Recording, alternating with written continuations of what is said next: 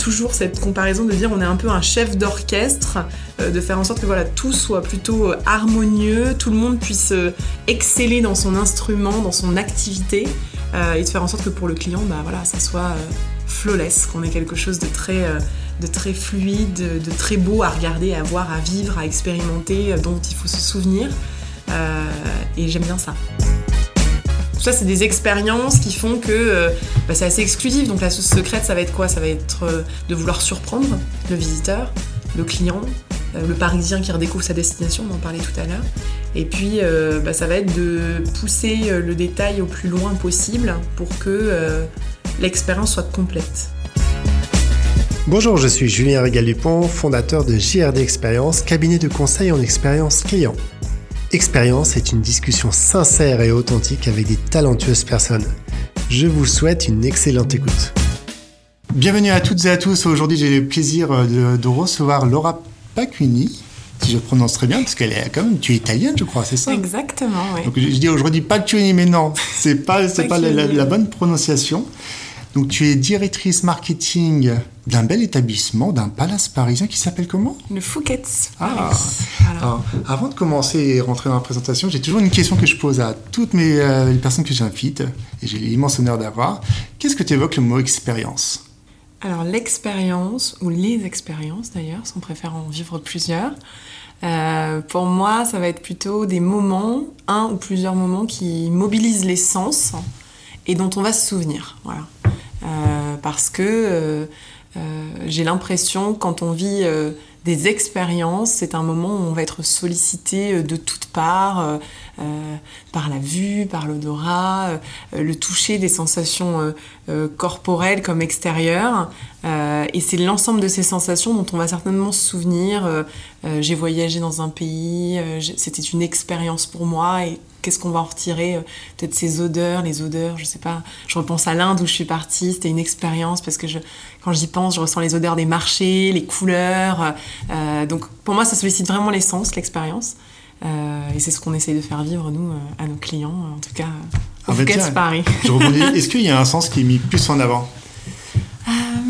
Alors, si je dois travailler sur euh, la première chose qui saute aux yeux, c'est le cas de le dire, ça va bien évidemment être la vue. Euh, maintenant, euh, tout dépend de, l'orientation. Si c'est un séjour, on va en effet travailler sur la vue, sur travailler sur des, belles matières, des, beaux matériaux, des couleurs, la lumière aussi dans une chambre, les fleurs, des choses qui vont nous interpeller à première vue. Si c'est plus sur la restauration, alors évidemment maintenant on dit que le plat doit être aussi beau que bon, voire parfois euh, les deux sont, indissociables. Euh, je, pense que là, ça va plutôt en effet être euh, bah, l'odorat qui, va être, sensibilisé, mais en plus toujours de la vue. Donc pour moi, la vue est un sens très important. même si voilà, tous les autres sont censés être mobilisés aussi, on a ici une identité olfactive, une identité sonore, donc voilà, des, choses qui vont pouvoir aller toucher un peu tous les publics finalement quel que soit le, sens qui leur parle à eux le plus. C'est super. Et, avant de, rentrer, de rentrer dans le vif du sujet dans cet épisode, est-ce que tu pourrais te présenter? Qui est Laura aujourd'hui? Euh, donc Laura Pacchioni. Exactement. Euh, d'origine italienne, en effet. Euh, un, papa de Menton, une maman de Dunkerque. Hein. Menton, c'est là où il y a le citron? Exactement. Donc du coup, on pouvait pas faire plus loin en termes de frontières. Hein, frontière belge, frontière italienne. Du coup, c'est pour ça que je me retrouve maintenant à Paris. Donc j'ai grandi à Nice, j'ai déménagé à Paris euh, euh, jeune pour mes études, pour ma licence, et puis bah, j'ai fait, voilà, je suis maintenant parisienne d'adoption, comme j'aime le dire, parce que c'est vrai que parfois quand je rentre dans le sud, on me dit, ah, dis donc, mais t'es vraiment une vraie parisienne maintenant, donc voilà, je me, permets la, définition parisienne d'adoption. j'ai toujours voulu travailler dans le tourisme. ça a été une vocation pour moi depuis très jeune parce que j'ai eu la chance de beaucoup voyager avec mes parents à travers le monde.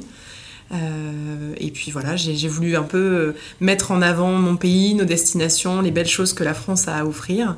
Euh, et puis au fur et à mesure des expériences professionnelles, mon chemin s'est tracé plutôt sur le secteur hôtelier et puis vers le marketing parce que j'ai toujours été quelqu'un de très créatif.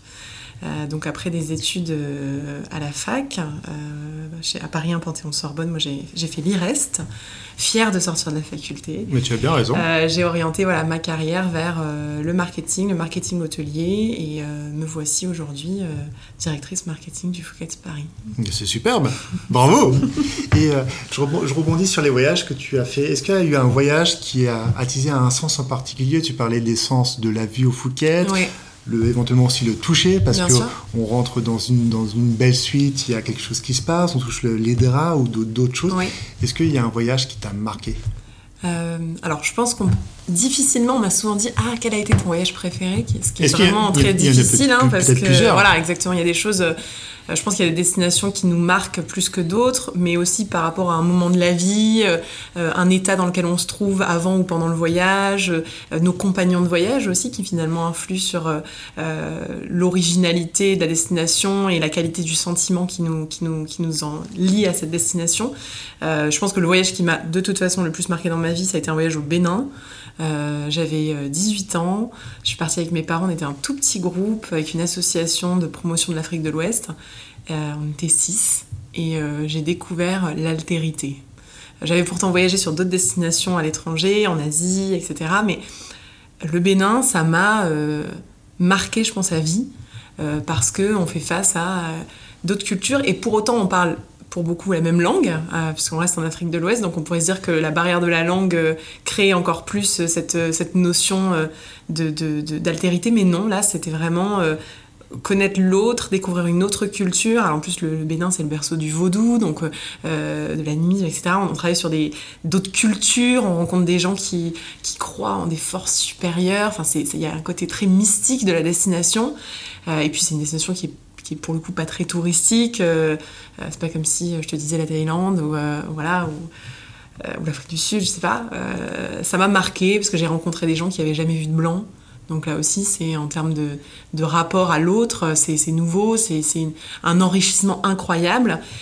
et puis c'est un voyage qui m'a marqué pour le retour aussi, parce que quand je suis revenue de ces trois semaines au bout du monde sur des pistes de terre rouge, et qu'on est arrivé à Paris avec mes parents avant de retourner chez nous à Nice, j'ai été euh, interpellée par euh, le bruit, la pollution, euh, les, bâtiments, le grouillis de la ville, où vraiment ça m'a marqué de me dire waouh, j'ai l'impression qu'on me jette quelque part. Je m'étais jamais rendu compte de cette situation, la ville, et ça, ça m'est resté très longtemps cette sensation pendant plusieurs plusieurs mois où je, il a fallu que je me réadapte à mon milieu, et pourtant c'était que trois semaines de vacances, donc on pourrait se dire, euh, bon bah ça va, t'es pas parti un an au Bénin, alors j'imagine même pas si t'es parti un an, parce que voilà, je serais, je rentrée encore plus euh, chamboulée, mais en tout cas, après trois semaines déjà, euh, voilà, j'ai ressenti...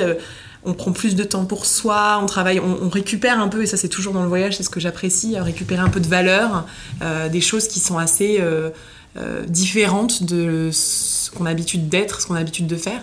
Euh, et pour ça, je dirais que le Bénin, ça a été euh, en effet une des destinations qui m'a le plus euh, marqué. Et qu'est-ce que. On, parle de voyage. Tu, tu, amènerais où un client qui arrive pour la première fois au Phuket? Tu le feras arriver par quelle entrée Ou peut-être par le ciel, je ne sais guère. Ah bah j'adorerais. J'adorerais. Ah oui, alors moi je sais que je suis. Ça commencerait J'ai toujours des idées incroyables, alors, très folles. Mais moi oui, j'adorerais faire arriver des gens en ballon, euh, sur le toit de l'hôtel, euh, sur le rooftop. On a, on a la chance d'avoir un très beau rooftop à, à Paris, ici au Phuket, euh, qui au beau jour accueille le, Martabar. on a également cet espace, la White Box, qui est une vue très belle sur la Tour Eiffel. Donc c'est des, des, lieux assez privilégiés que peu de gens connaissent.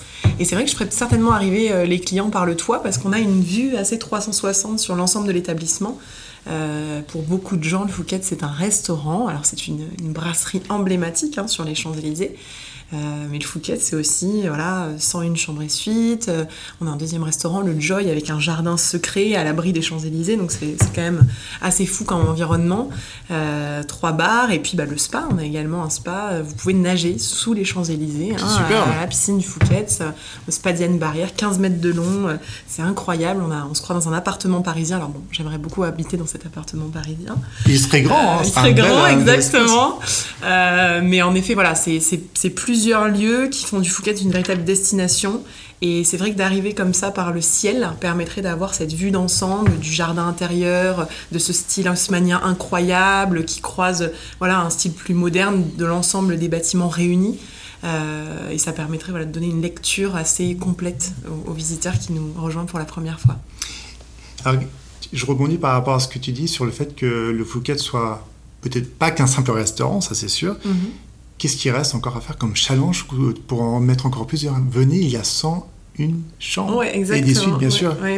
un gros euh, défi pour le marketing, ça. Ah bah oui, je crois que c'est un grand défi pour tous. Déjà pour la notoriété, parce que c'est vrai que voilà, on est on est ici sur la plus belle avenue du monde, comme j'aime le dire. Euh, euh, beaucoup de gens connaissent à l'international les Champs-Élysées pour la beauté de cette avenue, la, symétrie de l'urbanisme qui la caractérise.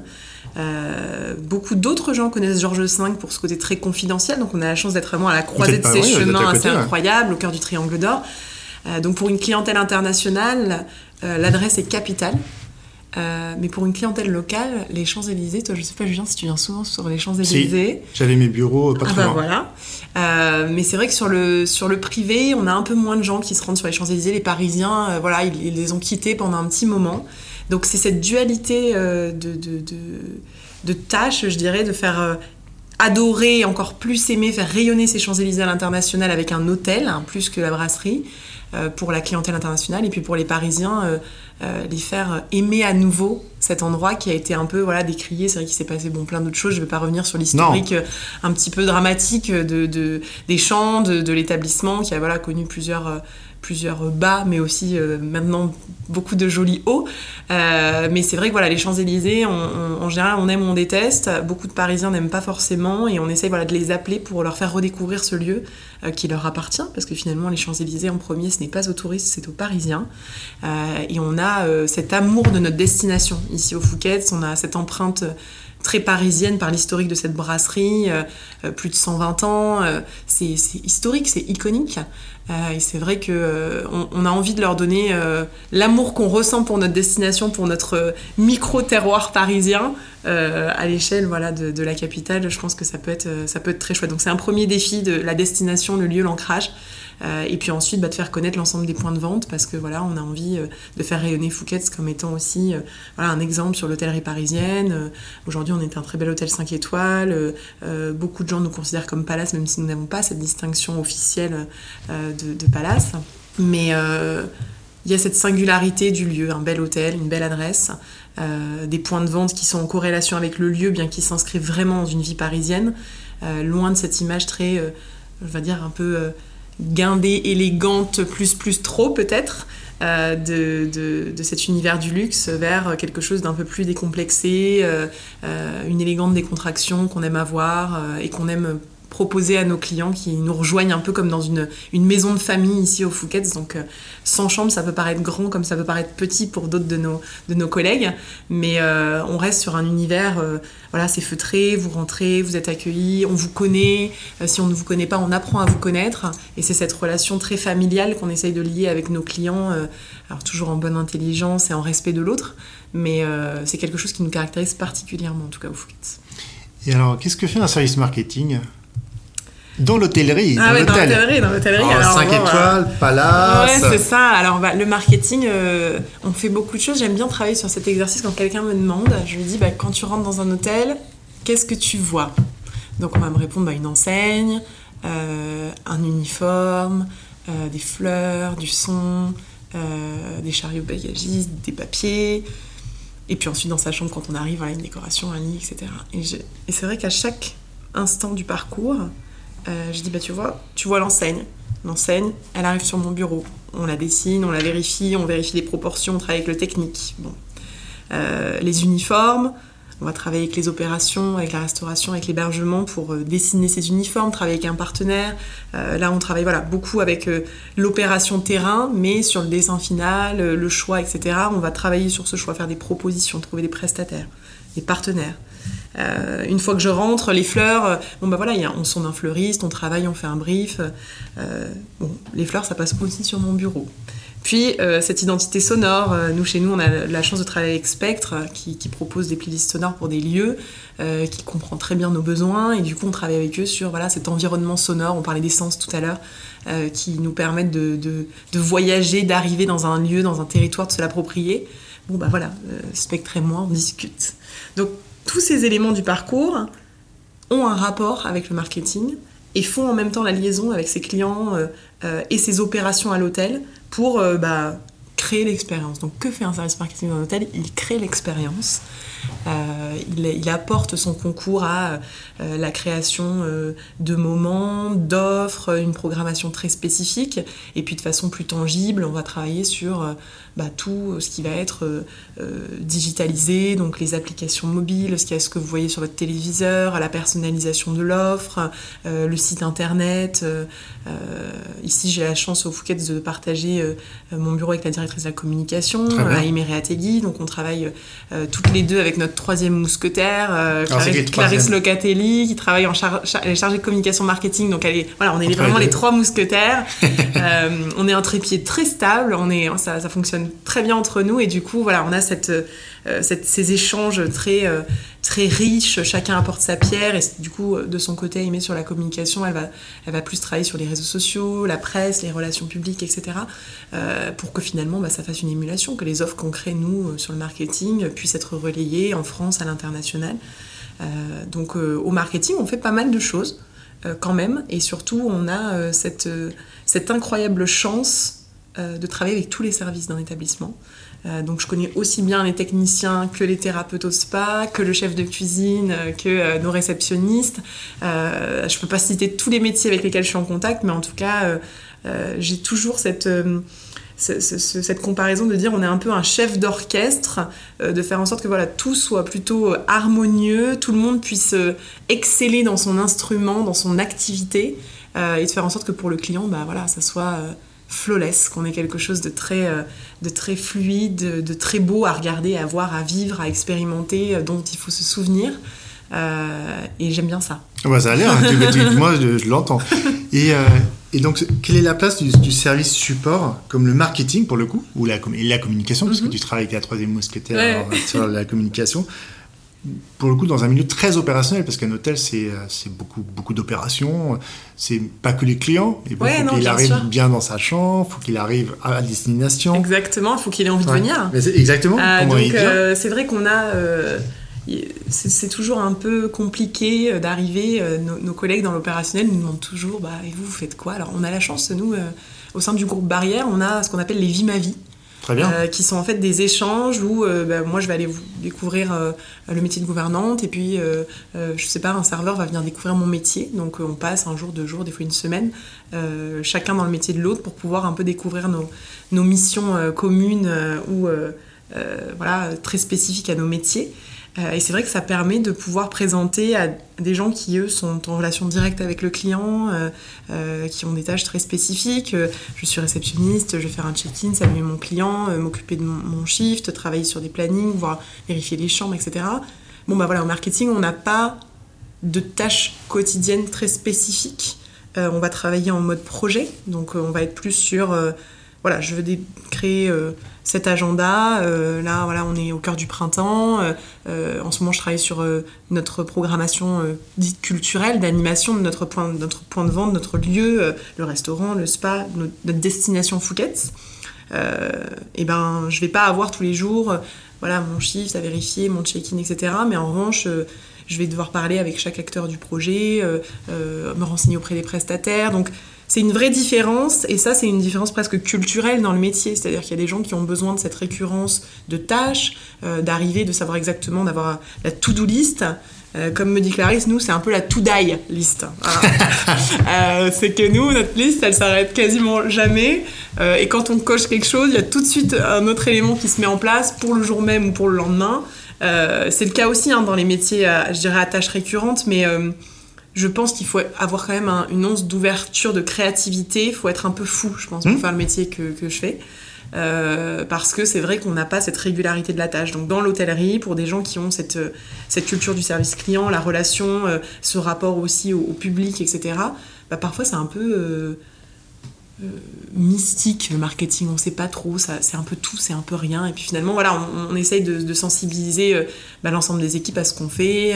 On a nos morning meetings le matin où voilà arrivée de monsieur un madame euh, un tel, euh, accueil spécifique, arriver en voiture, etc. Bon, bah, nous, on a notre petite slide aussi euh, sur bah, voilà, la minute, un peu marketing com, qu'est-ce qui se passe, qu'est-ce qu'on crée pour vous. si les gens viennent, c'est peut-être parce qu'on a créé cette offre qui met en avant la France. une offre, là, on a créé une offre pour le marathon, ça s'est très bien passé. Les gens pouvaient venir, se faire masser en amont ou après leur, marathon, rester avec nous, une, une programmation aussi, ce qui était alimentaire, très sportive, orientée. Donc voilà, après, ces produits sont mis entre leurs mains et à eux de faire la magie et de pouvoir euh, la vendre, la promouvoir aussi au mieux auprès des clients en direct, parce que c'est vrai que nous, on, a rarement en tout cas la chance de pouvoir euh, échanger en direct avec nos clients. C'est aussi ça qui différencie le service dit support euh, du service opérationnel. Parce que il y, a eu il y a eu deux gros événements, mais un événement particulièrement la remise des Césars, qui a été organisé au Fouquet. Le marketing, il a une place super importante. C'est le, le dîner, en effet, le dîner de, de gala suite à la cérémonie qui a lieu à l'Olympia, euh, qui est historiquement en effet organisé au restaurant euh, du Fouquet's. Et là, en effet, euh, alors la communication encore plus là que le marketing, parce qu'on est vraiment dans, la relation publique, mais ça va être en effet bah, installer un dé d'accueil à l'extérieur, travailler sur le design, s'arranger pour vérifier qu'en salle, bah, tout va être OK, on va avoir le nombre de tables. Alors là, on travaille évidemment en étroite collaboration avec les équipes de restauration, notre directeur de la restauration à l'hôtel, les équipes de la brasserie, mais c'est aussi voilà, choisir des éléments graphiques, vérifier l'invitation qui va être envoyée à nos, à nos invités et aux invités de l'Académie des Césars. s'arranger pour que tout se passe bien à l'arrivée, vérifier que ce soit fluide, coordonner le photographe qui va être là. Donc il y, a en effet des choses, ça fait partie de ces soirées assez incroyables qui sont riches de souvenirs. Euh, qui, qui, aussi forge vraiment euh, les liens entre les équipes parce que euh, on va travailler tard et jusqu'à très tôt. ça finit, en effet, les équipes, elles terminent à 4-5 heures du matin et on est tous ensemble sur le terrain pour accueillir. On fait venir des élèves d'école hôtelière également qui viennent en renfort avec nous, donc c'est une transmission, un moment de transmission. et c'est vrai que voilà, le marketing derrière, bon, on est là. alors, je, ne dirais pas qu'on ne fait rien en comparaison à ces équipes opérationnelles qui travaillent euh, toute la nuit, qui envoient leurs plats, qui quelques jours auparavant commencent à faire leur mise en place, etc.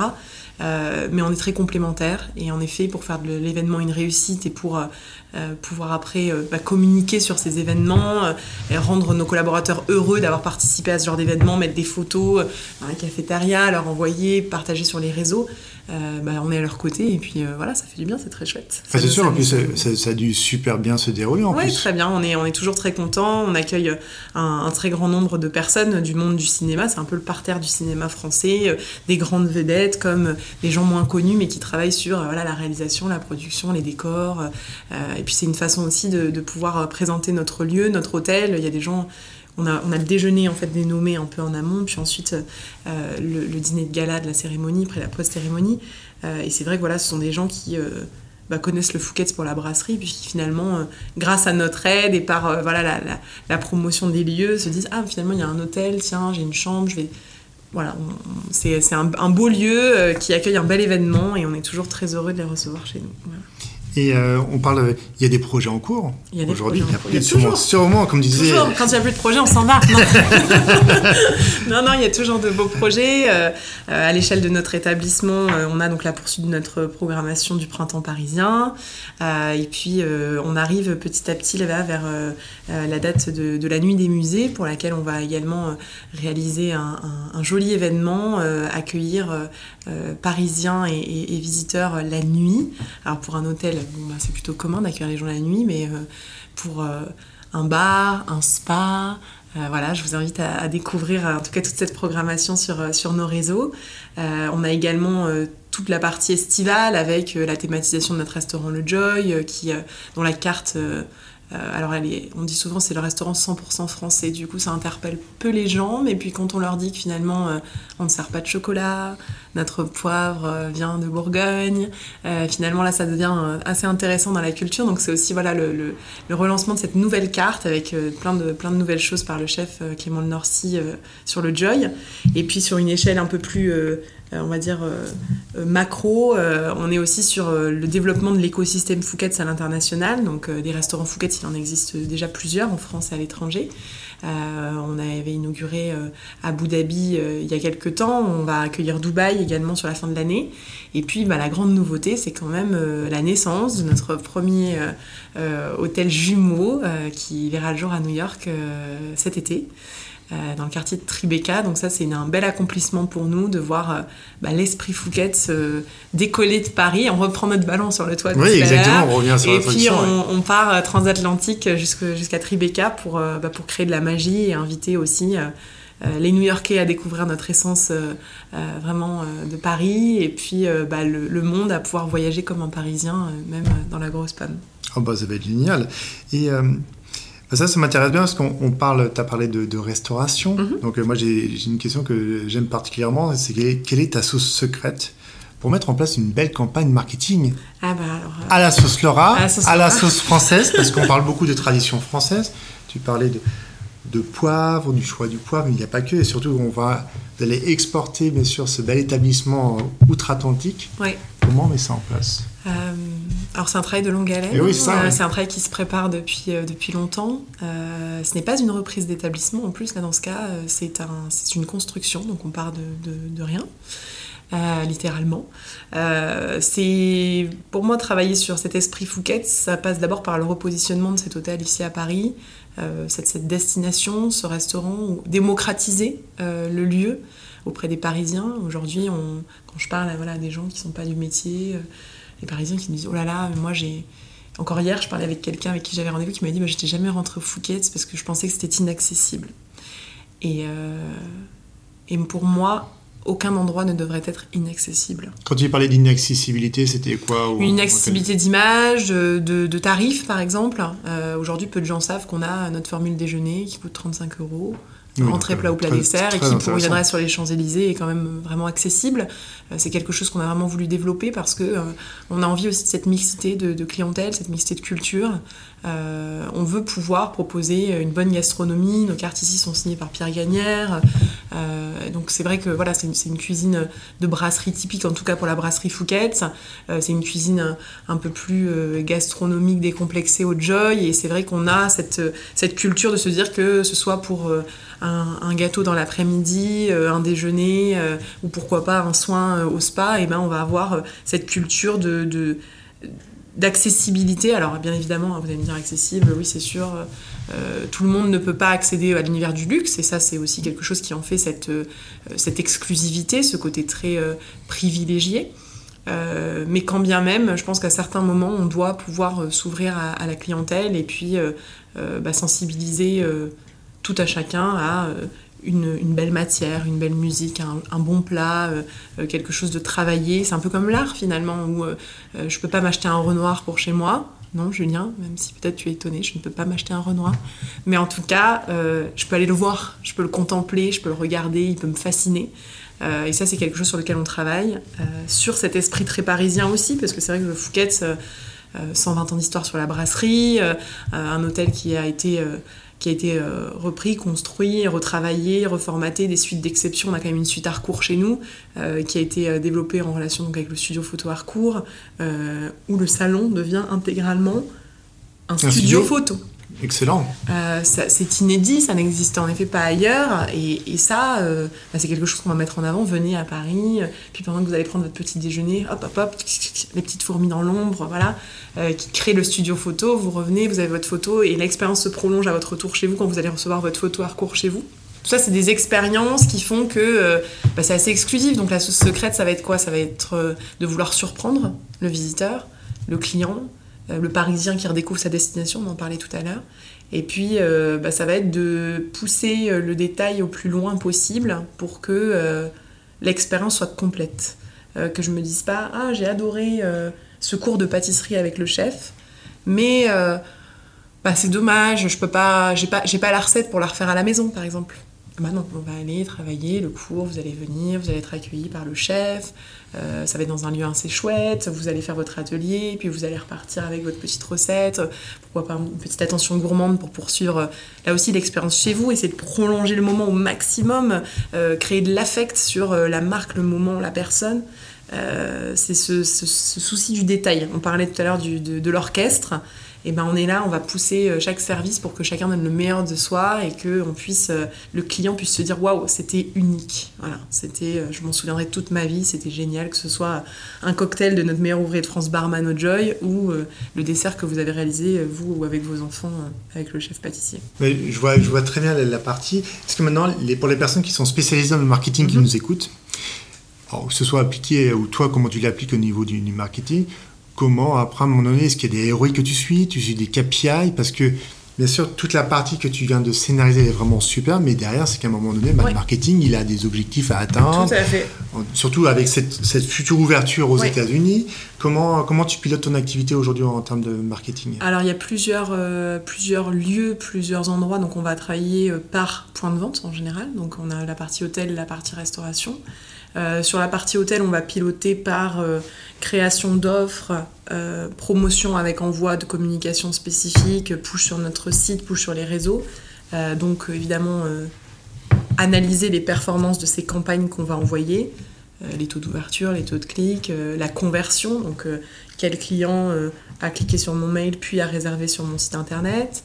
ça c'est une première, une première chose. Puis les gens bah, qui, qui, ont finalement sont transposés euh, leur, euh, ont transposé leur, leur affect en euh, conversion. Je viens, je séjourne chez vous. Dans ce cas-là, bah, ça va être le nombre de réservations, le taux d'occupation, le prix moyen, qu'est-ce qu'on va réussir sur cette offre. On sait que bah, elle a bien performé parce qu'on y a inclus un crédit pour découvrir nos points de vente restauration ou un massage pour le spa. Donc, est-ce qu'il y a une appétence du client? L'analyse véritablement de la performance de chaque package pour en faire, pour faire le meilleur des packages, celui qui va le plus performer.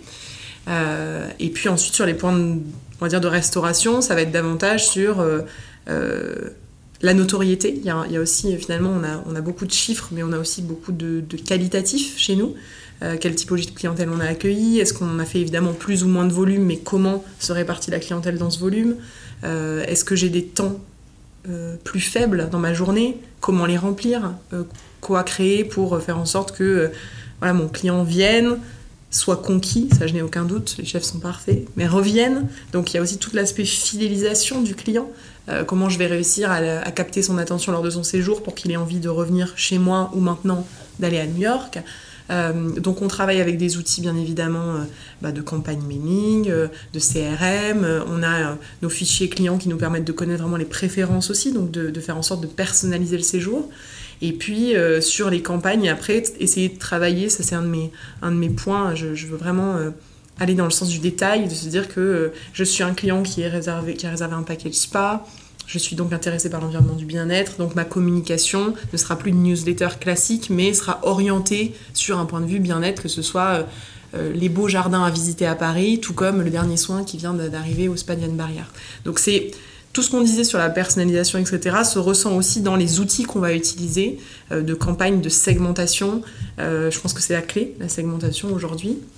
Et puis les outils évidemment de, de site, euh, qu'est-ce combien j'ai de visites sur mes réseaux sociaux, l'engagement, etc. On travaille vraiment de concert avec AIME pour se dire bon bah quelle campagne, quel poste sponsorisé a le mieux marché, pourquoi, est-ce que ça on a gagné en engagement, est-ce qu'on a gagné en communauté?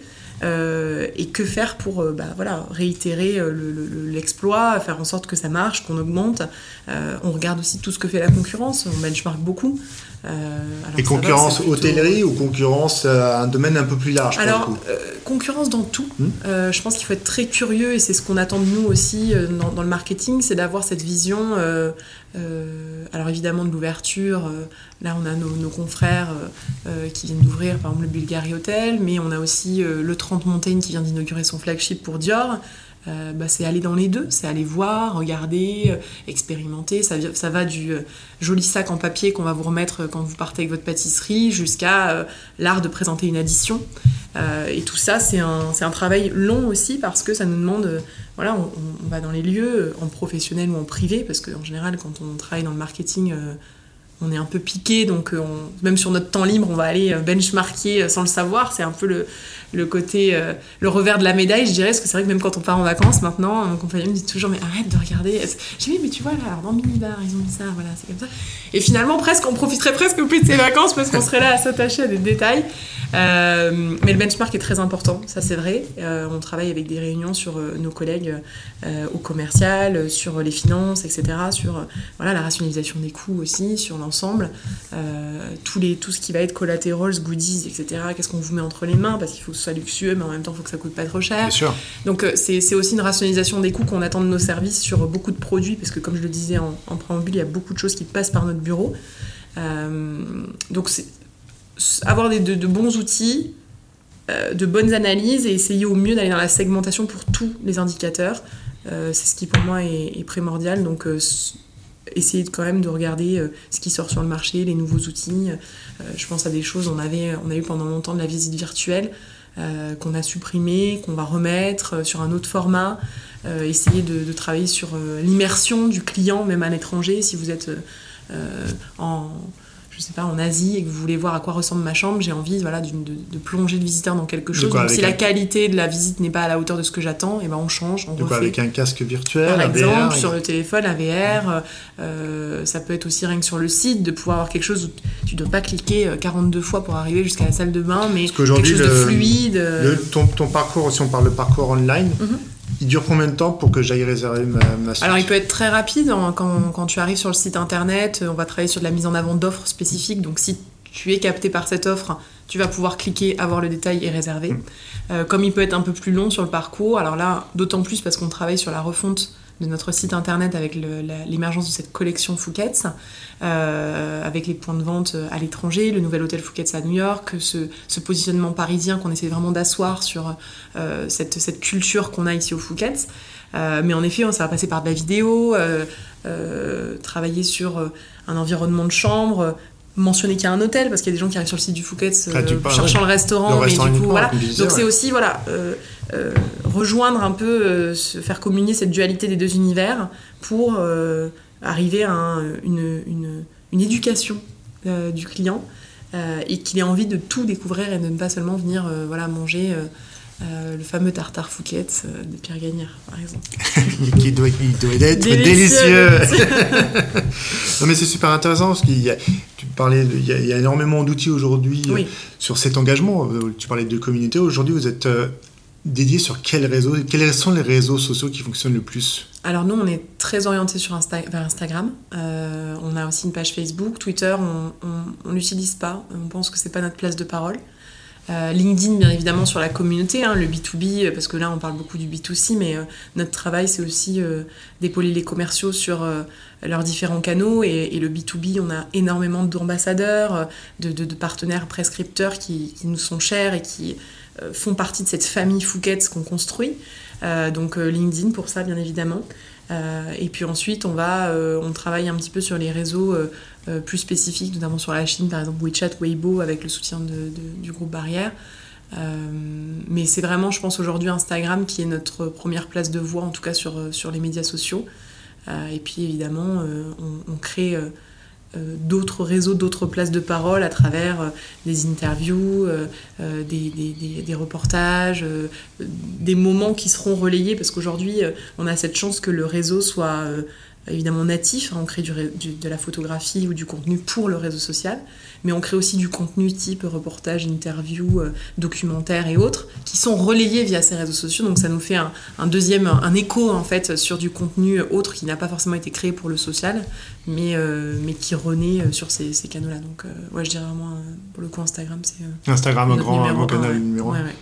Donc euh, par des photos d'influenceurs éventuellement, vous avez des... Les deux, on, crée du contenu, euh, on travaille avec euh, un, pool de photographes qu'on aime bien et on aime découvrir de, nouveaux artistes aussi. on travaille sur de, de, l'artistique avec aussi du dessin, de l'aquarelle, des éléments plus artistiques qui viennent ponctuer notre feed. et bien évidemment avec l'influence, Aimé travaille beaucoup à choisir précisément, on est très sollicité, hein, je pense qu'on reçoit allez, j'ai une dizaine de demandes euh, chaque jour euh, sur période basse, et puis ça monte évidemment sur des périodes plus hautes, type Fashion Week et autres. mais on s'entoure aussi voilà, de ces influenceurs qui vont avoir bah, la bonne communauté. on est parfois en bonne relation avec des gens mais qui ne répondent pas à notre, à notre audience. donc bon bah là on reste amis, mais du coup, on, les, voilà, on, les accueille pas forcément. Hein, euh, euh, les accueils, ils sont bien préparés. Euh, c'est des gens qu'on va, va faire venir, à qui on va faire découvrir l'ensemble de notre, de notre univers. Donc, ce sont des séjours très complets. Et c'est vrai qu'on essaie d'avoir des gens qui vont avoir la bonne communauté et puis avoir le bon œil aussi, parce qu'on on attend d'eux la création d'un beau contenu.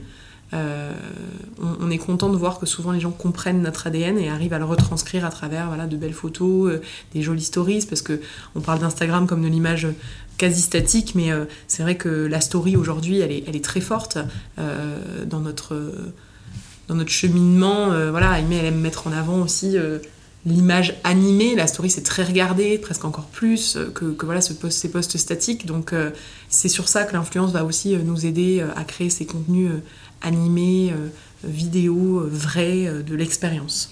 Parce qu'il y a, il y a des sujets aussi autour, autour du digital. Mhm. Tu parlais de transformation aussi du site internet, qu'on ramène sur du, du client ta vision aujourd'hui de l'hospitality dans les prochains mois, dans les trois prochains mois ou dans le prochain semestre? En plus, il y a des grosses actualités oui, aussi. tout à fait, bien sûr et tous ces acteurs aussi du monde du luxe qui euh, se digitalisent de plus en plus. J'aimerais bien, euh, curieux que mon auditoire écoute bien les bons conseils. Écoutez, écoutez, non mais c'est un partage, c'est ta vision de l'hospitality. Euh, bah, pas que dans pas que dans l'hospitality, ça peut être des choses au prix, prix d'autres d'autres secteurs, comme tu me disais sur les, les, benchmarks que vous, vous faites dans les, dans les trois prochains mois On va rester. Euh, bah, déjà, on espère que la tendance se stabilise parce qu'on est, on est très content de voir une reprise globale du marché, hein, bien évidemment. Il euh, euh, y, a quelque chose qui s'appelle Covid hein, qui est arrivé pendant deux ans. Moi, je, je, voilà, je j'y pense plus. Voilà, j'essaye de, de, faire, de faire sans, mais euh, euh, voilà, reprise du marché. Donc, euh, on va avoir en effet ces clientèles qui voyagent de plus en plus. La conjoncture géopolitique et celle qu'on connaît qui ne facilite pas non plus les déplacements. Oui, il y a certaines populations qui ne reviennent pas aujourd'hui. On a certaines populations qui ne mmh. reviennent pas parce que ce sont nos clientèles ou d'autres clientèles qui ne pas parce que bah, pour eux, la France c'est l'Europe et l'Europe c'est compliqué. Euh, mais en revanche, la tendance est plutôt positive, donc restons vraiment sur cette note d'avoir euh, un marché qui reprend, des événements qui se, qui se, qui se réaniment. Euh, on a eu Maison et Objets qui s'est décalé, le Taste of Paris qui, qui arrive aussi. Donc voilà, ce sont des événements sur la vie parisienne qui reprend. Et pour moi, le secteur de l'hospitalité va être intrinsèquement lié à la vie parisienne, en tout cas sur Paris, et ça l'est sur l'ensemble des destinations. Euh, s'il se passe des choses, euh, ça va titiller le public, les gens auront envie de venir. Euh, donc il y a un aspect destination très fort. et je pense que Paris est résiliente dans sa, dans sa, sa démarche. On a, je parle même pas de ma vision d'hospitalité pour 2024 où là avec les JO on va aller, ça va être une autre vitesse, on va aller dans un autre cadre. Euh, mais là, sur les mois qui viennent, en effet, ça va être de retravailler sur, en effet, l'image de Paris, euh, la programmation culturelle qui est très forte. Nous, nos clients sont, sont férus euh, voilà, d'art, de, programmation artistique, de spectacles, les expos tous leurs plaies sont, des clientèles très curieuses, donc le fait d'avoir comme ça des, choses qui arrivent nous permettent aussi de, de, capitaliser en se disant voilà, on travaille sur des choses, là je pense à la nuit des musées, bon bah c'est assez insolite de se dire qu'un hôtel participe à la nuit des musées et pour autant on aura de la médiation culturelle sur les œuvres chez nous, euh, de la sensibilisation à la nuit, à l'univers de la nuit. Donc tout ça, ça participe au fait de se dire revenez à Paris et ensuite revenez chez nous, c'est l'entonnoir. Revenez chez nous, ça va être de retravailler sur la, la relation avec notre client. On parlait de fidélisation tout à l'heure, capital reprendre contact avec notre client. Alors on n'a jamais perdu le contact, hein. on a été fermé euh, de, nombreux mois, mais pour autant on a continué à communiquer auprès d'eux, euh, euh, à leur expliquer voilà ce qui se passait, que nos équipes transmettent, alors pour la restauration des recettes, pour le spa des choses de bien-être à faire chez soi en attendant de pouvoir revenir sur notre spa. on les a jamais quittés et ils ne nous ont jamais quittés. Euh, mais pour autant, euh, on cherche l'humain maintenant. Ça y est, on a enlevé nos plexiglas, on a enlevé nos masques, on est content de revoir nos, vrais sourires, pas que avec nos petits yeux plissés. Euh, on, a envie de cette relation et on sent que les clients en ont envie aussi. Donc c'est-à-dire prendre un peu plus de temps pour échanger avec eux? Oui, plus de temps ou vraiment leur réexprimer notre engagement auprès d'eux, à, être à leur côté pour les assister pendant leur séjour. Il y a, des, euh, il y a plus de questions sur euh, les déplacements, euh, les modalités, les conditions sanitaires, etc. encore. Donc, ça, tu, ça sera en amont éventuellement par rapport à toutes du les séjour, travailler. On, c'est des choses où on programme, nous, des tests chez nous, où on a en effet le médecin ou l'infirmière qui vient faire le test in-house, etc. tout ça, c'est faire en sorte que le, le client arrive sereinement chez nous. Et ça, euh, euh, la tranquillité d'esprit, ça fait aussi écho au luxe pour moi. C'est-à-dire que le client d'un hôtel de luxe, mais tout comme d'une boutique de luxe ou autre, il doit pouvoir rentrer dans la boutique ou dans l'hôtel, euh, dans l'espace, sans se soucier de rien. Je, je, sais quand je rentre ce que je vais avoir comme chambre, et si j'ai mieux, eh ben tant mieux, si j'ai un petit upgrade, c'est sympa. Euh, je sais combien je vais payer, je sais quel service je vais recevoir, euh, je sais que tout est calculé, que si j'ai besoin de quelque chose, euh, soit j'aurais pas à le demander parce qu'on aura anticipé cette demande, parce qu'on parlait du cardex client tout à l'heure, fidélisation, je sais exactement que monsieur un tel préfère avoir un café 100% arabica dans son minibar et que c'est sa préférence, que des choses où je vais le demander au dernier moment, bon bah voilà, j'ai vu en effet, on, de d'une célèbre maison de luxe tout à l'heure qui a ouvert son flagship, bah, je vais aller visiter, euh, comment faire, pourquoi, est-ce que je fais la queue, pas la queue. Voilà. C'est des choses où on va vraiment encore plus chouchouter le client euh, parce qu'il en a besoin, parce qu'il n'a pas voyagé pendant deux ans, euh, que pour lui, il a peut-être repris des, habitudes casanières, je dirais, donc ils ont envie de se sentir chez eux sans être chez eux. Et c'est cette particularité qu'on a euh, parmi vraiment nos, piliers de la, culture Fouquet's, on a cet aspect maison de famille, ça a toujours été, et on a toujours eu le plaisir euh, d'avoir comme retour de nos clients qu'ils euh, avaient cette sensation de se sentir à la maison, d'avoir cette, cette, cette, connaissance, cette reconnaissance de la part des équipes, et on cultive ça. On a, les équipes sont revenues, alors c'est compliqué hein, après 14 bah, mois de revenir, de reprendre des habitudes, de, de se souvenir des clients, etc. Alors il y a des gens qui nous marquent à vie, hein, quand on est au 300e séjour de Monsieur Intel, c'est sûr que c'est un peu plus facile de le revoir, de le saluer euh, comme il se doit, mais des gens voilà, dont c'est euh, le dixième séjour, ou même des gens dont c'est le premier, euh, voilà, réapprendre, reprendre ses marques, les marqueurs, garder, conserver ses petites notes, se souvenir de sa tête, les préférences et autres.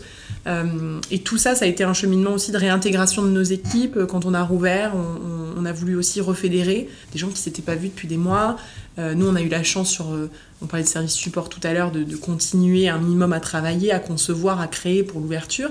Mais c'est vrai que le personnel dans l'opérationnel, euh, serveurs, réceptionnistes, gouvernantes, femmes de chambre, etc., ils n'ont pas eu cette activité. Donc c'est vrai qu'il faut les remobiliser, sentir ce collectif, et puis ben, orienter vers les nouvelles... les nouveaux objectifs, les nouveaux challenges, les nouveautés du lieu un nouveau restaurant, on change la carte, le spa, on accueille une nouvelle marque. Donc on dynamise pour leur euh, donner la chance de pouvoir euh, euh, réveiller leur quotidien. Se dire, vous revenez dans un établissement, mais il y a des nouveautés, il y a des nouvelles choses qui se passent. Et, pour revenir à notre client, c'est aussi, bah, plus les équipes sont sensibilisées à ces nouveautés, cette actualité, plus ils cultiveront auprès des clients un attrait particulier pour la destination parce que c'est un hôtel où on sait qu'on gardera des marqueurs forts, l'accueil, la personnalisation, le, sens de, la famille, euh, l'esprit parisien, mais on aura aussi toujours quelque chose. Moi j'ai envie que les gens se disent, il se passe toujours quelque chose au Fouquet's. Et c'est dans cette vision-là où on doit tous cultiver notre espace, notre univers, faire en sorte que le client se, se, se souvienne de nous et pense à nous en premier parce que il a été bien accueilli, mais aussi parce qu'on lui propose quelque chose de nouveau, euh, ou quelque chose de chouette qu'il a envie de vivre, qu'il a peut-être vu ailleurs, mais qu'il a envie de revivre chaque année. Euh, pas la chasseuse de Pâques, le machin. Ah ouais, mais je sais que chez eux, c'est spécial, il se passe quelque chose.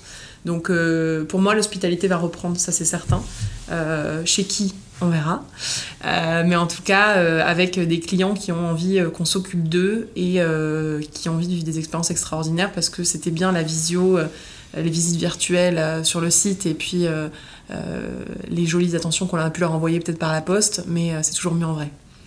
Et, euh, mais il y a un sujet qui, qui m'intéresse à explorer avec toi. Si on avait à revenir en arrière, donc tu parlais sur les équipes pour le coup, le personnel, qui ont été bah, confinés chez eux. Mhm. Est-ce qu'il y, avait, il y aurait quelque chose à refaire avec eux Est-ce qu'il y aurait peut-être une communication différente? Tu parlais les fonctions support, vous communiquiez ensemble. Oui. le personnel, bah, ils étaient bien sûr chez eux.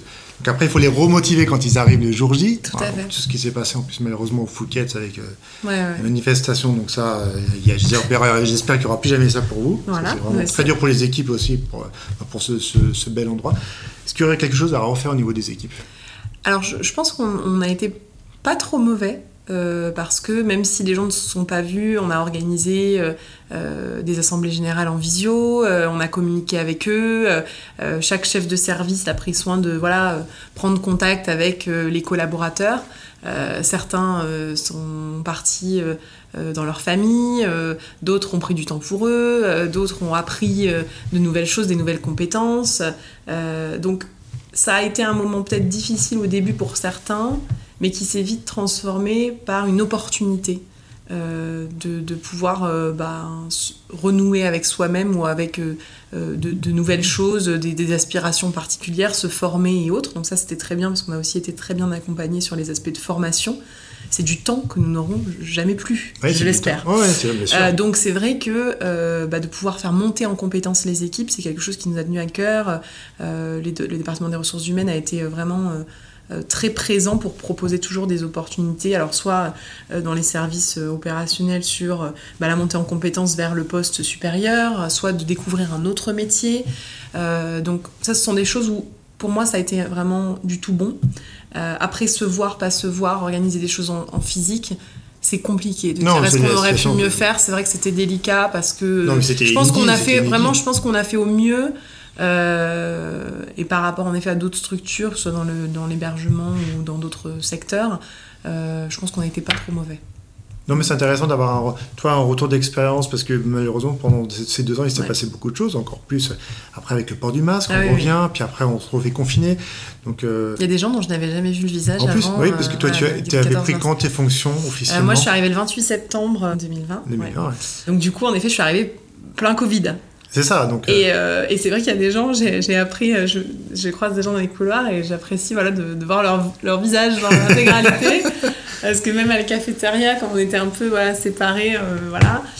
mais c'est chouette, ça, ça on, redécouvre les gens, on apprend à mieux les connaître, ça crée vraiment une proximité. On parlait tout à l'heure de proximité avec le client. Je vois quand on a enlevé les plexis sur nos, notre front desk, voilà, les gens se sentait aussi plus, plus relaxé, mieux accueilli, euh, plus chaleureusement. malheureusement, on ne pouvait pas faire autrement ces, ces quelques mois d'ouverture avec, euh, avec tout ce protocole sanitaire, mais euh, ça enlève un vrai poids. Oui, ouais, et puis ce protocole a été changé régulièrement, alors pas que dans l'hôtellerie bien sûr, non, non, bien sûr. dans la restauration. Les passes, les pas les passes. Donc c'est, c'est, ça a été quand même un challenge relevé avec, avec succès pour Fouquet et les autres aussi, parce que oui, vraiment. c'est pas simple, hein, ça n'a pas été simple. Hein. Même pas que côté client, mais côté équipe, à gérer les équipes. Euh, là, il faut que tu portes un masque. Là, il faut que tu ailles contrôler. Il faut qu'il y ait une personne dédiée pour contrôler les passes.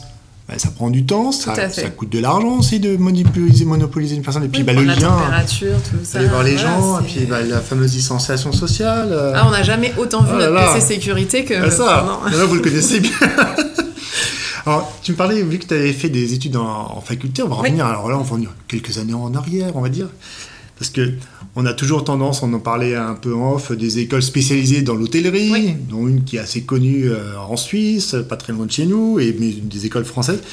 Comment on devient tout compte directrice marketing, directeur marketing d'un grand hôtel pour le coup? 5 étoiles, 4 étoiles, voire même d'un palace, peut-être ce sera la suite de tes aventures, qui sait, ou, autre part, dans un autre secteur, sans avoir fait d'école d'hôtellerie Eh bien, euh, alors c'est une bonne question. Euh, j'apprécie souvent animer euh, des masterclass pour les étudiants, euh, pour un peu transmettre euh, un petit peu du parcours, des conseils pour le, futur de carrière, etc. c'est vrai que souvent on m'a dit Ah, t'as fait quelle école? C'est quelque chose qui revient souvent dans la discussion quand on parle. Ah, et t'as fait quelle école? Mais masterclass, pour le coup, tu les fais, tu les fais dans des écoles spécialisées euh, Alors, ou les deux. ça peut être en effet, ça peut être en effet des cursus en fac où ils sont spécialisés sur de l'hôtellerie ou du tourisme, et ça peut être des écoles spécialisées ou spécialisées par exemple sur les métiers du luxe tout dépend. quand j'ai le temps, je, je, prends le temps pour le faire avec grand plaisir. C'est toujours très enrichissant, je trouve, de voir bah, la génération d'après, voire d'après, voire d'après, qui, euh, qui sera à notre place bientôt euh, pour euh, voilà, essayer de, leur transmettre, se dire bah, moi, qu'est-ce que j'ai pas eu comme conseil que j'aurais bien aimé avoir quand j'étais étudiante. après, c'est vrai que voilà, moi j'ai commencé, je suis sortie du bac, ES, je suis partie faire un BTS. Et alors là, oh là là, grosse déception dans mon entourage. Oh, tu fais pas de prépa. Ah oui, bah oui. Oh. ES, c'était la oh. une des voies royales pour. Eh ben non, je vais faire un brevet de technicien supérieur dans, une, dans une école hôtelière, un lycée hôtelier à Nice. Euh, pour apprendre l'animation et la gestion touristique locale. Deux ans. Euh, pourquoi? Parce que je savais que je voulais faire ça de toute façon, donc ça servait à rien pour moi de faire un, cursus généraliste. Euh, je voulais vraiment me spécialiser rapidement sur le tourisme, l'hospitalité, etc. Et du coup, ce cursus-là, le BTS, ça permettait d'avoir tout de suite des stages, d'être très plongé dans l'univers professionnel rapidement. c'est ce que j'ai fait. Moi, j'ai travaillé dans tous les corps de métier du secteur touristique, sauf le transport. L'office de tourisme, le musée, euh, l'agence de développement touristique, euh, euh, l'agence réceptive, le tour opérateur, enfin voilà. L'agence de voyage classique. Hein. Moi, j'ai commencé, j'avais 16 ans, il y avait une agence de voyage en bas de chez moi, j'avais fait un stage, un stage de quatrième agence de voyage, et du coup, je retournais les étés pour vendre des voyages sur catalogue. et du coup, j'ai fait un BTS. Après mon BTS, je me suis dit, bah, quand même, c'est sympa de continuer parce que j'avais envie de briguer des fonctions de management. Donc, c'est vrai qu'avec le BTS, c'était un petit peu plus délicat. Et euh, j'ai décidé de monter à Paris parce que euh, avait attiré mon attention euh, l'Institut de recherche et d'études supérieures du tourisme de Paris 1 Panthéon-Sorbonne, communément appelé l'IREST, qui était un institut dans une faculté. Donc c'était l'université. pourquoi? Parce que déjà à l'époque sur les grandes écoles, alors après le BTS c'était compliqué, il fallait faire des, des, années passerelles, tout ça, il n'y avait pas encore toutes les équivalences qu'on avait aujourd'hui. Euh, l'apprentissage était très peu développé. Euh, on avait quelques stages, mais souvent en dernière année, ou euh, c'était le début des années de césure à ce moment-là. et c'est vrai que moi, je cherchais vraiment quelque chose de professionnalisant, donc la licence se faisait en alternance. c'est ce qui m'a aussi plu, donc bah, j'ai pris mon baluchon, hop, 19 ans, et je suis partie venir m'installer à Paris, où j'ai fait ma licence professionnelle du coup dans la distribution touristique. Et j'ai poursuivi en master, puisqu'il proposait le master euh, en économie du développement touristique international. Donc en fait, je suis détentrice d'un master euh, d'économie-gestion spécialisé dans le tourisme. Très bien. Euh, mais je suis très fière d'être issue de l'université parce que ça construit une personnalité, un mode de travail. on, est, on est seul face à soi-même à la fac, hein. on est dans l'amphi. Euh, c'est pas les TD où on est 25. Euh, alors maintenant, je sais qu'il y a des amphis dans les grandes écoles aussi, mais on n'a pas l'encadrement, je pense, que proposent ces grandes écoles, euh, qui déjà coûtent souvent un certain prix. Et puis en plus, ont cette force des, anciens élèves, les associations, etc. Là, à la fac, bon, c'est un peu il y a un BDE, mais c'est BDE pas quoi. C'est pas vraiment. Euh, donc, on, essaye hein, aujourd'hui, euh, l'IREST a des anciens élèves, donc c'est l'IREST Réa, l'association, et puis il y a aussi une, association euh, des amis de l'IREST, Aïda IREST, qui font un peu bah, rayonner cette culture. Et puis ça y est, on commence à se retrouver entre anciens, donc je me dis, ouh, ça y est, ça se construit un petit peu. mais en tout cas, j'ai choisi ce cursus parce qu'il était professionnalisant et pour moi, c'était nécessaire. Euh, parce que aujourd'hui, quand on parle de carrière, je parle tout autant de stages que j'ai fait aux États-Unis pendant mon BTS, que d'années d'alternance euh, que j'ai fait en agence. J'ai travaillé chez Atout France en alternance également. Donc, euh, pour moi, ce sont de vraies années de travail. Et ce sont aussi de vraies années pendant lesquelles j'ai rencontré des gens. Et c'est vraiment ça le point, la rencontre, le réseau, qui m'ont permis d'arriver à ce poste aujourd'hui. Alors, euh, je suis désolée euh, pour euh, ma maman et mon papa qui voulaient que je fasse carrière dans une entreprise et que je gravisse les échelons en mode waouh, success story, t'as commencé réceptionniste, tu finis DG. non, désolée maman, papa. ça, n'aura pas été ça, mais en revanche, ça aura été des rencontres, des projets, des challenges qui ont fait que bah, je suis passée d'une maison à une autre. Euh, moi qui m'orientais pas forcément tout de suite vers l'hôtellerie à proprement parler, bah, je, me suis finalement rapprochée pour y arriver. Euh, et puis bah, c'est voilà, connaître des gens qui ont des positions stratégiques, euh, garder toujours de très bons termes avec les, les, patrons, collègues, collaborateurs qui ont jalonné notre parcours et qui ont fait que finalement, ben, pour envoyer son CV à un poste spécifique, on va être un peu filoute, on va pas juste envoyer au RH, mais on va aussi envoyer à un tel qui connaît un tel, et puis on va passer par LinkedIn parce qu'on a bien forgé aussi son réseau sur LinkedIn et on est assez actif. Donc hop, on va contacter euh, une personne ressource aussi qui fait que finalement, quand on arrive à l'entretien, la personne nous dit Alors, j'ai reçu votre CV de trois biais. Alors, je ne sais pas si c'est un hasard ou si vous êtes très motivé, mais en tout cas, vous êtes là. oui, mais voilà, me, voici. Euh, et puis me revoilà, et puis me voilà au Fouquet's aujourd'hui, directrice marketing, avec voilà, ces rencontres. Je pense que euh, la construction de la tête bien faite que m'a offert l'université, ce côté euh, autonomie, indépendance a été très fort. Et finalement, il bah, fallait euh, réussir tout seul. Personne n'allait chercher le stage pour vous, personne n'allait chercher l'apprentissage pour vous. si vous n'en aviez pas, il bah, fallait abandonner, c'est tout. ou trouver un petit boulot pour financer vos études. Donc c'est vrai que c'est ça, cette construction de réseau, je pense que c'est très important. bien évidemment, la force des écoles n'est plus à Euh, la force des, anciens élèves, des alumni, etc. Euh, est, incomparable. Mais en revanche, c'est pas parce qu'on a fait la fac ou qu'on a commencé par un BTS qui était censé être un diplôme en deux ans euh, qu'on ne peut pas arriver à ces postes à responsabilité là. moi, je suis très contente aujourd'hui d'avoir ce poste. J'ai occupé un poste de responsable marketing au Lutetia avant cela qu'on a tous transformé en palace. Donc, euh, du coup, on disait tout à l'heure, peut-être dans un palace après, peut-être dans un palace avant. en l'occurrence, là, c'était, avant. Euh, et c'est vrai que voilà, ce sont des belles expériences et je suis contente qu'on puisse aujourd'hui me faire confiance euh, bah, pour voilà, mener à bien des projets sur le luxe, sur le palace ou pas d'ailleurs. Parce que bah, quand on arrive d'un secteur hôtelier dit classique, on a beau connaître l'environnement du palace, voilà, si euh, on ne travaille pas chez LVMH euh, avant, sur des belles maisons, le luxe et autres, on peut se dire oh là là, je vais pas envoyer mon CV là parce que je serai jamais pris. Il faut, faut, tenter, il hein, faut être audacieux. En hein. fait, il faut d'abord être curieux. Savoir ce qu'il y a le marché à l'écoute, ce que tu as envie de faire. Exactement. et puis il faut être curieux du milieu, c'est-à-dire que évidemment il y a des gens qui n'arriveront pas à rentrer dans cet univers parce que ça n'est pas l'univers qui leur correspond. Et c'est pas grave. Hmm. On n'a pas tous besoin de travailler dans un palace. Euh, je pense qu'il n'y a pas euh, de valeur euh, supplémentaire à travailler dans un palace versus travailler dans un hôtel 3 étoiles. On peut faire aussi de la magie sur de l'hôtellerie moyenne gamme, entrée de gamme et autres. mais c'est vrai que ce sont des codes, quand même, c'est difficile. C'est difficile d'arriver. le grooming, on appelle ça, la coupe de cheveux, le maquillage, l'uniforme. sur certaines fonctions, quand on n'est pas à des postes de direction, ben on va en effet se, bah, se résoudre à dire ok j'ai un uniforme, je sais que j'ai un uniforme. faut accepter aussi de, travestir un peu sa personnalité au début, parce que comme on n'a pas cette légitimité du secteur, bah, finalement on doit trouver sa place. Et sa place passe bien évidemment par la compétence qu'on va mettre à disposition du lieu, mais aussi par euh, l'esprit caméléon qu'on se doit d'adopter. Euh, donc au début c'est dur, et puis finalement, à un moment donné, normalement si tout marche comme il faut, euh, la personnalité et la compétence dépassent euh, la nécessité de se fondre dans le moule. Et du coup, c'est à ce moment-là que vous pouvez être vous-même à un poste dans un palace alors que vous ne veniez pas de cette... Vous n'étiez pas né dans ce moule, vous n'aviez pas été créé par ce moule. Euh, et c'est là que voilà, s'opère vraiment la magie et qu'on est content, qu'on est heureux. Je, mais te, je te, rejoins totalement, ça me fait penser à une histoire.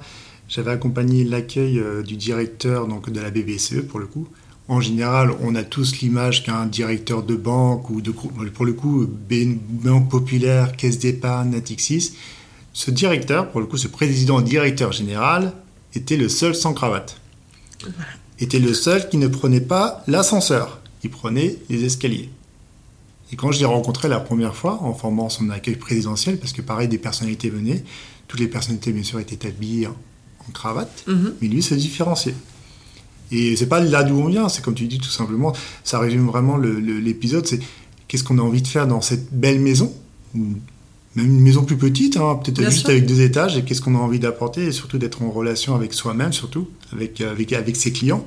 Surtout avec ces, en petit aparté, avec euh, ces deux ans qui ont été très durs psychologiquement, parce que inédit, et grâce, grâce à vos équipes marketing, communication, et écoutez-les, ça pourrait être un conseil parler, aller les voir. C'est pas, pas, que des personnes perchées. On euh. ne mange pas les gens. et trouver tout, tout compte fait le, le, pourquoi on crée ces, ces, ces campagnes et surtout de, voilà, la, version un peu plus aussi comment on continue avec le client qui revient. Bien sûr. Qui n'a pas été là pendant euh, quelques temps. Et c'est vrai que c'est des sujets, c'est des sujets. Et puis j'aime beaucoup aussi la, Bah, votre version est de, de, proposer des programmes pour le coup. Parce que Paris, c'est ça. C'est Paris aujourd'hui. Quand il n'y a pas de manifestation, quand il n'y a pas de gilet euh, jaune, quand il n'y a pas de grève, quand il n'y a pas d'arrêt euh, d'un métro qui, heureusement qu'il est automatisé pour venir, pour venir à Georges V, c'est quand même beaucoup plus ça. Mais c'est vrai que c'est beaucoup, beaucoup de challenges. Ouais. J'ai entendu dire qu'il y avait une passion aussi, euh, Ah, qui est en parallèle. Alors, c'est c'est de la pâtisserie, mais c'est de la. Ouais, exactement. Alors, comment t'es venu euh, Pâtissière. Ouais, c'est euh, Ah je- quand j'avais 3 ans, j'ai toujours dit à mes parents, je serais boulangère pâtissière. très bien. Moi, le- euh, finalement, au Fouquet, je suis pas au labo, mais je suis au bureau. Euh, mais en fait, j'ai j'ai toujours voulu. euh, je, je suis une gourmande de nature, vraiment. Euh, tout le monde le sait.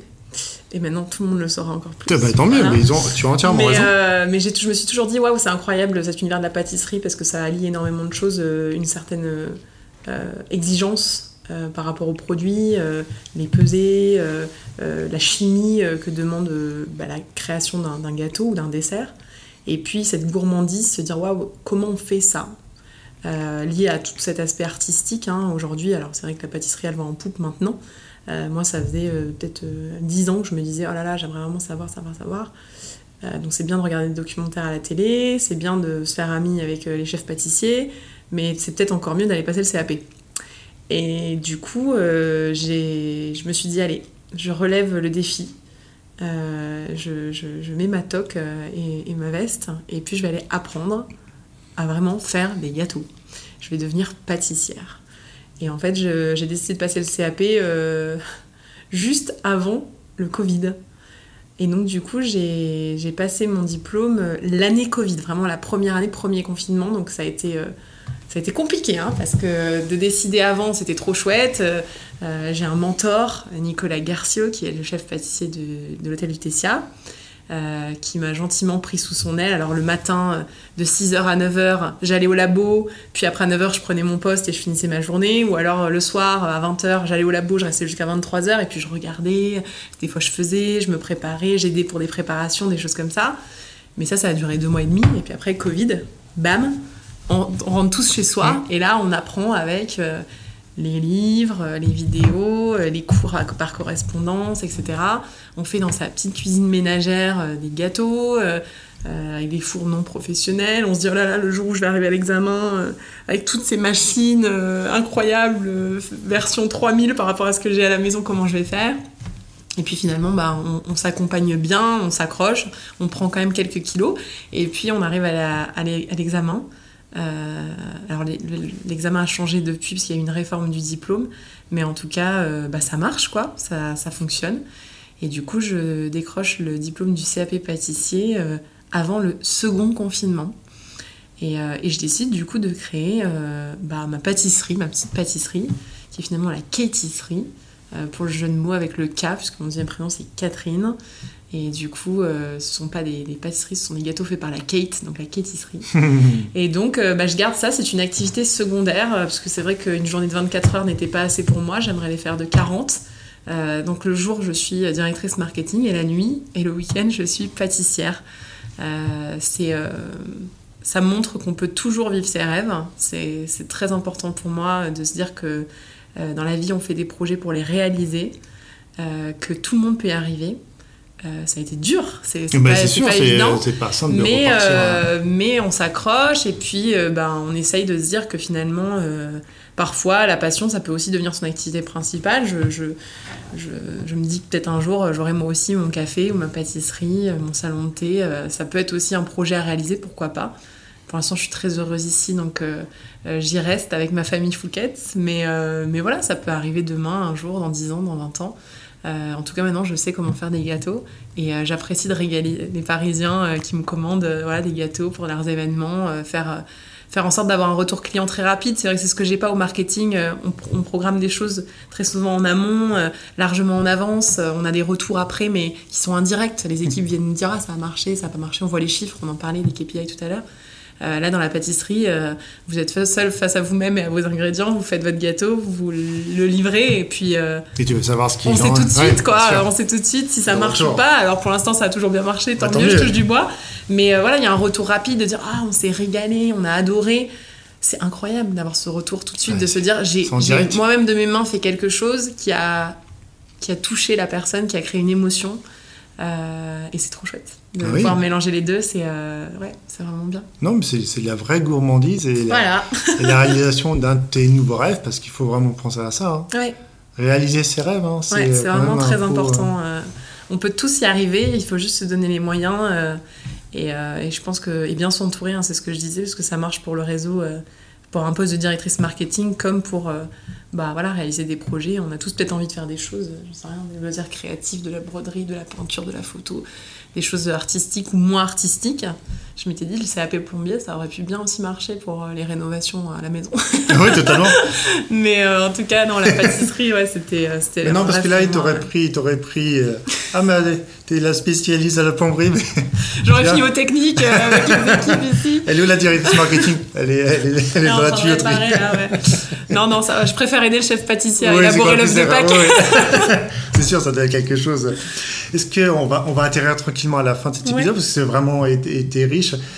Quel pourrait être ton mot ou ta phrase de fin euh, pour, voilà, pour continuer et puis après retourner à ton activité dans cette famille Fouquet's? Euh, je dirais émotion. Ouais. Parce que c'est ce qui me fait avancer chaque jour. euh, c'est ce que j'ai envie de, de créer pour nos clients, euh, que ce soit les clients de- du Fouquet's ou les clients de la pâtisserie, comme on vient d'en parler. Euh, J'aime voilà, ressentir des émotions dans mon quotidien, euh, euh, être challengée, euh, qu'on éveille ma curiosité. Et je pense que l'émotion, c'est le secret d'une campagne marketing réussie, on en parlait tout à l'heure, comme de- de- d'expériences qui restent, qui nous touchent. Voilà, soyez en accord avec vous-même aussi par rapport à ces émotions, les accepter quand c'est dur, les célébrer quand c'est chouette, et, euh, et essayer de les provoquer voilà, auprès de tout un chacun, euh, des gens qui croisent votre route. euh. N'oubliez personne et restez tous ensemble sur le chemin, c'est le mieux. On est plus heureux tous ensemble et ça marche bien.